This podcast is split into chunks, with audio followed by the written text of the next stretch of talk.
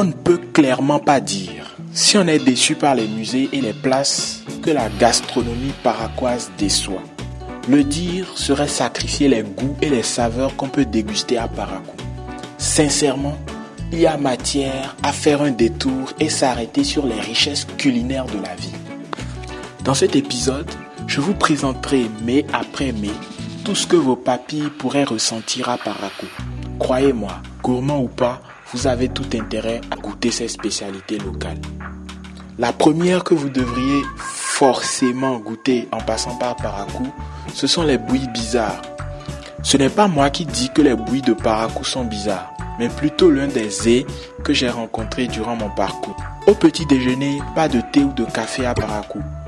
Ce sont les bouillies qui règnent en maître et qui garnissent les tables. Et les ingrédients de ces bouillies sont parfois surprenants. On est habitué à la bouillie de maïs, de tapioca, de soja ou de mil. Mais à Paracou, on ressent tout de suite à la première bouchée la différence. La bouillie est plus onctueuse, moins diluée à l'eau. À croire que les vendeuses de bouillie n'en ont pas grand-chose à faire du profit. Ces bouillies de mil épaisses ne sont pas les seules consommées à Paracou. Des bouillies plus rares comme la bouillie de sorgho ou de maïs concassé à la potasse, le fourra, la bouillie d'igname ou de pâte d'hier. Ces bouillies pourront être sucrées avec du sucre, de la farine de baobab ou du lait.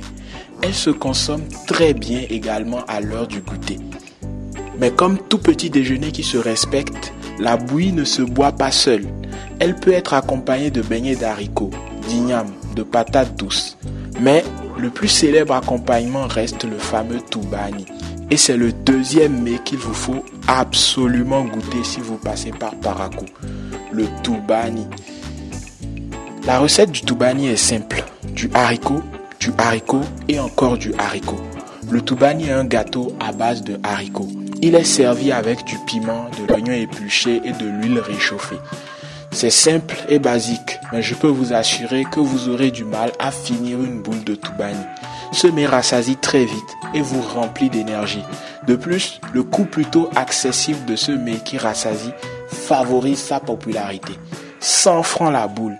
Quand on n'a pas un grand budget, le toubani peut être une excellente option pour manger à satiété au petit déjeuner ou au déjeuner. Le toubani reste une valeur sûre de la gastronomie paraguaise. Troisième mets qu'il vous faut absolument goûter en passant par Paracou, le wasawasa, le couscous paraquois. Pour ceux qui me connaissent un peu, je déteste le couscous. Mais celui-là, je peux en manger le matin, à midi et le soir. C'est un couscous à base de farine de cossette d'igname.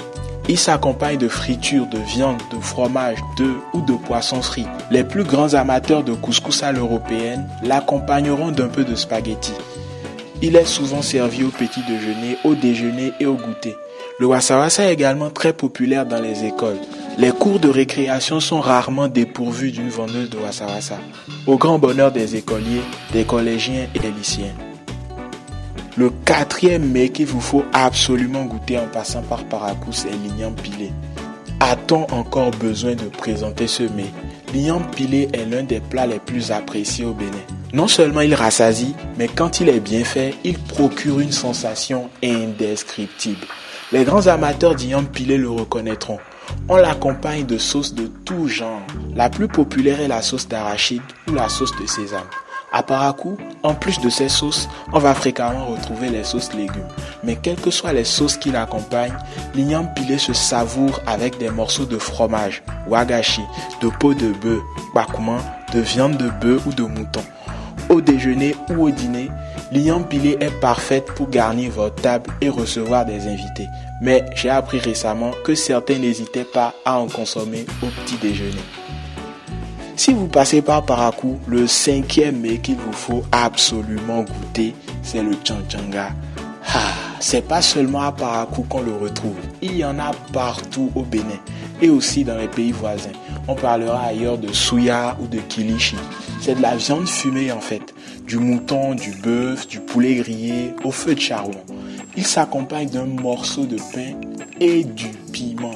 Ah, le fameux piment capable de vous faire frémir. Le meilleur piment de Chang que j'ai mangé, c'était à Paracou. Les vendeurs de Chang peuvent vous offrir un morceau enrobé de piment pour vous faire patienter ou lorsque vous faites un achat d'un montant donné. Ce qui fait la particularité reste le découpage de la viande sans les os, bien évidemment, et les boyaux qui sont également servis. Après un bon chachanga, il est possible que vous ayez la bouche pimentée et que vous ayez du mal à retrouver vos esprits. C'est là que vous verrez l'utilité d'une bonne calebasse de chukutu pour vous désaltérer. Et le chukutu reste une bière qu'il vous faut absolument goûter avant de quitter Parakou. Cette bière de mille est la bière locale la plus consommée dans le nord du Bénin. Et Parakou n'est pas une exception. Ne vous laissez pas avoir par son goût légèrement sucré au début de sa consommation.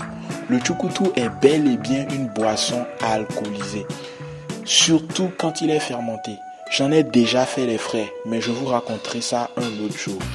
Il faut donc consommer ce breuvage avec modération. Sinon, vous risquez d'être rassis comme une brouette et d'avoir du vomi dans les cheveux. En tout cas, je vous aurais prévenu. Et il y a encore des merveilles de plats que je n'ai pas eu l'occasion de goûter et qui constituent une identité culinaire de Parakou. On peut penser au dambou, au mansa, au déguet et j'en passe. Culinairement, Parakou vous offrira de quoi vous remplir la panse. Vous n'aurez donc pas à regretter une balade gustative dans la cité de Gobourou. C'est donc par un tour à table que nous achevons cette série. J'espère que vous avez pu découvrir Parakou et ses lieux touristiques. De la porte d'entrée Hubert Maga au musée plein air, en passant par la place Bioguera et le stade municipal, Parakou vous réserve des surprises qu'il vous faut découvrir. Et l'art culinaire vous en réserve encore plus.